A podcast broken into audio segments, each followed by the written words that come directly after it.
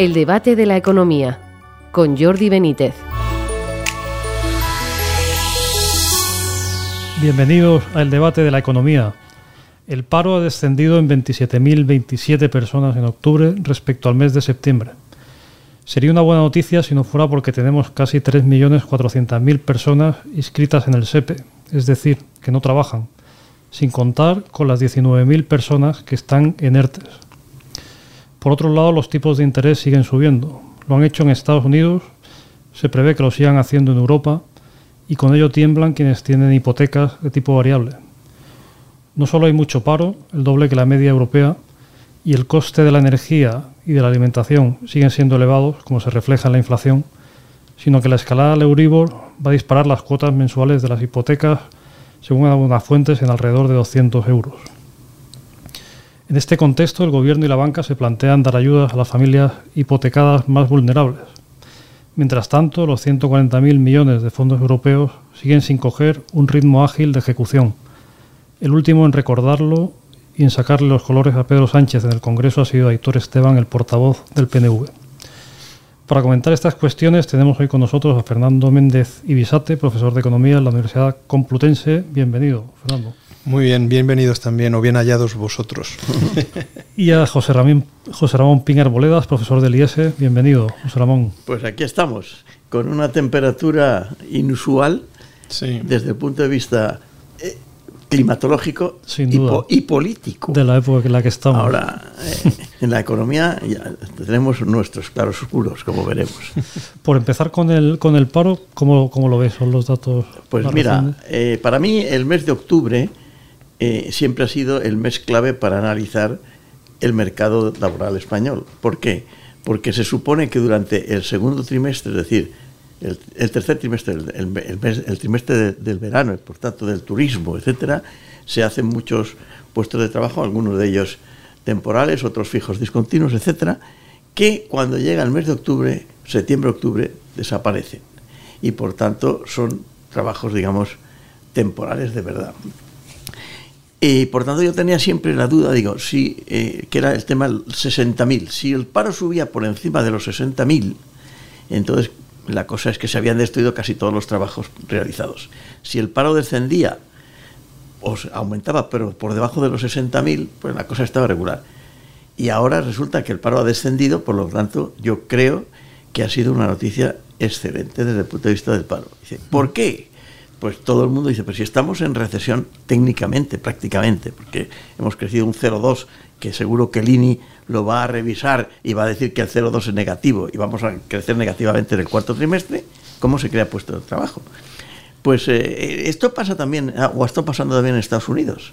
Resulta que han estado técnicamente en recesión y han estado creando puestos de trabajo y, la, y el paro es bajísimo. Entonces, explicaciones.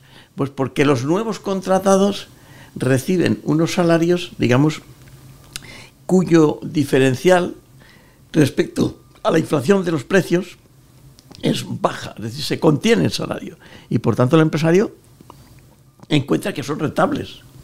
Y yo creo que esa puede ser una explicación. Porque la realidad es que en un momento de recesión en el que todo el mundo está pensando, el empresario debería de decir, bueno, pues no contrato, pero está contratando. Está subiendo, no solamente ha bajado el paro, sino que ha subido la contratación. Entonces no sé lo que, lo que pensará Fernando, pero la explicación es, desde el punto de vista económico, un poco paradójica. No, estando básicamente de acuerdo en lo que dice José Ramón, em, yo lo que pasa es que contemplo el mercado laboral desde otra perspectiva. Eh, digamos, estacionalmente eh, puede tener eh, razón de ser que pese a que nuestros crecimientos no están siendo eh, enormemente eh, fabulosos y, lo que eran antes creadores de empleo y demás, sin embargo, bueno, no se está destruyendo eh, grandes cuotas de, de, empleo, no se está destruyendo empleo e incluso pues, se consigue ganar un poquito en términos netos, ¿no?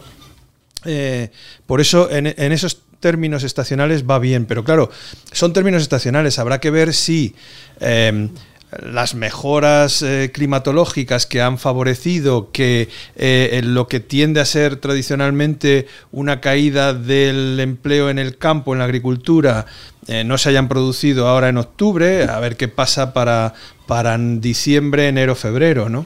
Eh, eh, la cosa también momentánea, temporal, de la contratación en, la, parte de educación de los, del, sector educativo de la economía, pues también puede ocultar grandes mm, problemas que estén ocultos ahí. Es decir, hay elementos circunstanciales que han podido favorecer esta cifra y que junto con los maquillajes de cifras, etcétera, etcétera, quiero decir que se está ocultando bolsas de gente que deberían de estar eh, o aparecer como desempleados, pero que no aparecen a raíz de la, del cambio metodológico en la contabilización del desempleo eh, en estos términos, desempleo SEPE pues eh, están favoreciendo aparentemente el asunto. Lo que yo contemplo es que lo que nos decía el tercer trimestre de la EPA era no que había un desastre, con lo cual, eh, en este sentido, sí que es curioso que eh, estando cayendo la, producción y la productividad de forma importante, sin embargo, en el empleo no hay un reflejo brutal, ¿no? Pero sí nos decía esa EPA que empieza a notarse una cierta desaceleración también en la creación de empleo. Siempre va por delante las caídas en producción y, demás que, luego la respuesta que tienen los mercados laborales. ¿no? Entonces ahí veo problemas, veo problemas de desajustes porque ha habido cambios tecnológicos muy importantes en las últimas décadas y veo que nuestra población activa, aparte de que la tasa de actividad es una una lástima, es una pena, dan ganas de llorar, ¿no? Un 58 y pico por ciento de tasa de actividad es una risa en comparada con las tasas de actividad de Europa, no digamos de la zona de Europa un poco más hacia el este y demás, centro, centro de Europa y el este de Europa.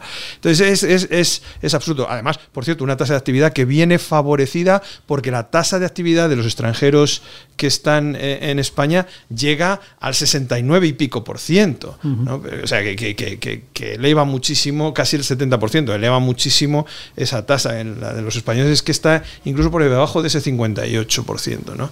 Entonces es, es penoso tener un, mercado laboral así, es penoso un mercado laboral que no encuentra eh, trabajo, pero no ya para unos determinados sectores o actividades que dices, no, es que como ha habido cambio tecnológico y tal, no, no, es que no encuentra eh, para, para cocineros o camioneros y no encuentra tampoco para alguien que va a, hacer de broker o, de, o que va en un mercado financiero o para alguien que eh, utiliza tecnologías más, em, em, más actuales, ¿no? Entonces, eh, para mí informático, es decir, eh, teóricamente tenemos o supuestamente hay gente formada o que estamos formando, sacando en, en, ambas dos eh, aspectos, tanto para camareros, cocineros como para, para gente de, de las nuevas tecnologías y sin embargo Ah, eh, no, se encuentran eh, eh, trabajo. Mi sensación también es que tiene que ver con em, los salarios tan, tan bajos y las condiciones de empleo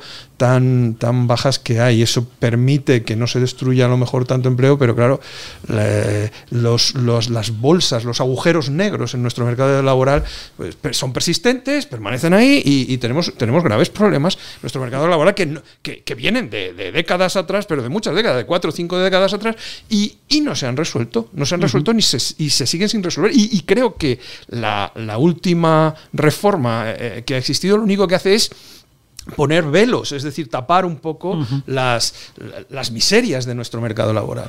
Mira, lo que decía Fernando de eh, los salarios. Bueno, en el año pasado, en, me parece que era el tercer trimestre o el segundo trimestre, el salario medio español es de 1.700 euros brutos por 14 pagas. Mm. La cuota media de hipoteca del pobre hipotecado era de 600 euros por, por 12 meses. Si tú le añades 200 euros claro. a esa hipoteca, resulta que tienes 2.500 eh, euros netos, no brutos. Lo cual quiere decir que ese hipotecado tendrá que añadirle otros dos meses a los cuatro o cinco que ya pagaba. Es decir, la mitad de sus rentas salariales como Sí, sí, sí. eh, trabajador se le van en la hipoteca. Es verdad que eh, las familias españolas, en muchas de ellas ya trabajan los dos y por tanto, entonces las rentas salariales no son 1.700, sino, pero, pero si tú fueras solo tú, un hipotecado individual, tendrías la mitad de tus rentas dedicadas a la... Si a eso le, le dices que claro, que los tipos de interés no han dejado de bajar, sino que van a subir, Van a seguir subiendo. van a seguir subiendo. Pues dices, oye, pues eh, el hipotecado de Go- no nos extraño que no solamente el gobierno, la propia banca esté preocupada. ¿Por qué? Porque lo que puede ocurrir es que aumente el nivel de morosidad. Sí. Y por tanto, a lo mejor incluso como banquero dices, mira, prefiero no subir tanto las hipotecas y cobrarlas que subirlas y que la Y- gente, digamos, se disuada de pagar la hipoteca. Con lo En cual, este, en este contexto, ¿qué os parece? Pues claro, aquí hay varias cuestiones, ¿no? O sea, por un lado se está empezando a hablar, bueno, pues el gobierno y la banca están hablando a ver si pueden dar algún tipo de ayuda a hipotecados más vulnerables. Luego, pues se habla de la cuestión de la mochila austriaca, que se dijo, la, solo dijo el, el gobernador del Banco de España en un momento determinado, ¿no? que los fondos europeos podían contribuir de algún modo a la capitalización inicial de la mochila austriaca, que es su principal problema para ponerla en marcha. ¿no? Entonces, claro, entre estas cuestiones, eh, ¿cómo veis que puede ser la solución? Porque pues, claro, es un problema que, del que se está empezando a hablar y que se ve que va a tener un recorrido. ¿no? Yo si fuera eh, tanto hipotecado como hipotecable, porque el otro problema es el que vive de alquiler. El alquiler medio es de 800 euros. Por lo tanto, un señor que dice, oiga, si la hipoteca media es de 600 y el alquiler medio es de 800, me conviene ser propietario. Pero claro, si tú eh, vas de alquiler y vas a pedirle al banco, dice, ahora dirías, quiero una, un préstamo hipotecario a, a interés fijo. ¿Por qué? Porque no quiero tener sorpresas el día de mañana. El banco dice, "Este- es que estos préstamos hipotecarios a interés fijo desaparecieron hace un mes. claro, lo tenemos a tipo variable. Ah, si usted lo quiere a fijo, sí, se lo podemos dar fijo. Si usted paga el 6% fijo, yo se lo doy. Pero claro, le dicen, ¿cómo el 6%? Pero no. Con lo cual, eh, el, el hipotecado y el hipotecable lo van a tener complicado en el futuro. ¿Qué puede pasar? Pues yo, yo qué diría, si fuera hipotecado y puede preguntar, ¿qué puedo hacer? Pues mire, hay una solución, pero es una solución compleja. Si usted vota a un partido que no gasta en gastos públicos innecesarios, entonces reduce la demanda global, porque la demanda global está compuesta por, por la demanda particular y la demanda pública. Y los dos son los que empujan la inflación. Si usted deja de votar a gastosos, a gobernadores gastosos, gente que, que no tenga gastos, digamos, eh, innecesarios, pues baja la demanda global. Entonces baja la inflación. Como baja la inflación, los bancos centrales tienen menos necesidad de subir los tipos de interés. Con lo cual, de hecho, ¿qué es lo que- usted no puede cambiar al- a, la presidenta del Banco Central Europeo, en este momento la señora Lagarde, pero sí puede ayudar a que por lo menos su gobierno no sea tan gastoso. Y esto eh, es lo que, claro, que lo que pasa es que este es un razonamiento tan complejo que para que llegue a la población, y sobre todo en época preelectoral, en que en los gobiernos ningún, ningún político dice que va a dejar de gastar, es complicado. Pero esta es la, la- la solución. La solución es una solución fiscal. ¿Por qué? Porque estamos en una situación complicada. La política, digo, la, la teoría económica monetaria, y esto Fernando supongo que, que sabe mucho más que yo, eh, te dice que en momentos de inflación hay que subir los tipos de interés. Pero eso está explicado para unas políticas monetarias en territorios que tenían una uniformidad, tanto de política monetaria como de política fiscal. Resulta que Europa tiene una, la zona euro, una, una uniformidad de política monetaria, porque está el Banco Central Europeo, pero las políticas fiscales de cada país son diferentes. Unos son más gastosos y otros son como los frugales son menos gastosos.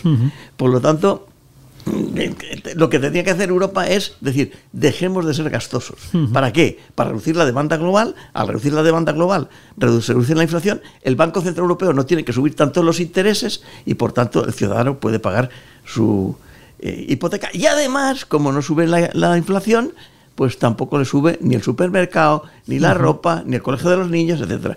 Pero esto es un razonamiento, no sé si Fernando, bastante complejo. Fernando, la, última reflexión y con esto... Eh, muy brevemente, mm, la verdad es que todo eh, incremento de deuda pública es un incremento futuro de inflación antes o después y los déficits persistentes y permanentes generan este tipo de problemas, sin duda alguna, como decía José Ramón. ¿no? Eh, el problema es que no, no tenemos unos gobiernos eh, en esta dirección. Mi sensación es que va a seguir subiendo los tipos de interés. El siguiente movimiento va a ser por parte del Banco Central Europeo porque no puede permitir que el tipo de interés sea un 4%, digo, el de referencia, un 4% en, en Estados Unidos y aquí mm, todavía no, no lo alcance, porque entonces los capitales aunque todavía están recibiendo rentabilidades reales negativas porque la inflación sigue por encima de esos tipos de interés, pero se van a mover hacia donde mejor remunerados están. Entonces van a ir, y para evitar eso y evitar movimientos en las monedas, evidentemente el Banco Central Europeo y otros bancos van a tener que moverse en esa misma dirección. Por tanto, tipos de interés al alza. Y respecto a lo que decías de fondos, creo que, que el uso tan político, tan personalista, tan desastroso, casi como la administración y gestión que se hizo de la pandemia por parte de este gobierno, eh, eh, está conduciendo a que ah, eh, no, no, sean unos fondos que hayan podido notarse y regar un poco los problemas de la economía española. Este gobierno los está guardando y espérate que no se los recorten en el sentido de que, bueno, de todo lo que te prometimos en dos partes, una, una a devolver sin intereses, otra, otra con intereses y demás en forma de préstamo, a lo mejor solo te dejamos una parte de eso, no todo, etcétera, etcétera. Eh, pero eh, mi sensación es que se los está guardando para el 2023, que es año electoral, y tratar de hacer un montón de cosas para que en, los territorios españoles, en diferentes territorios españoles, pues les, les, voten. Pero que la inflación. Eh, claro, no, a ver, el, gran problema de todo esto es que, es que los, los fondos públicos que, que, podían haber servido como sirvieron en otro momento para hacer el AVE, etcétera, y otra serie de cosas, y haber mejorado infraestructuras en, en España y haber mejorado la organización del, de la administración pública y haber mejorado un montón de cosas, pues eh, se están usando de forma muy política, va a favorecer a grupos de gente concretos, muy, muy, muy particulares, de manera que también se extienda a algún otro para que buscar votos. Es un, es un uso del dinero público en, en, favor de una cuestión política. A ver, esto lo han hecho, no me, no me voy a escandalizar, lo han hecho todos los partidos toda la vida, pero, pero eh, lo de este gobierno empieza, empieza a ser, eh, sí, no, descarado es una palabra muy suave, empieza a ser soez. Bueno. Muy bien, pues muchas gracias eh, José Ramón Pinar Boleda, Fernando Méndez y Bisate y a ustedes por seguirnos y les esperamos en una próxima edición del debate de la economía.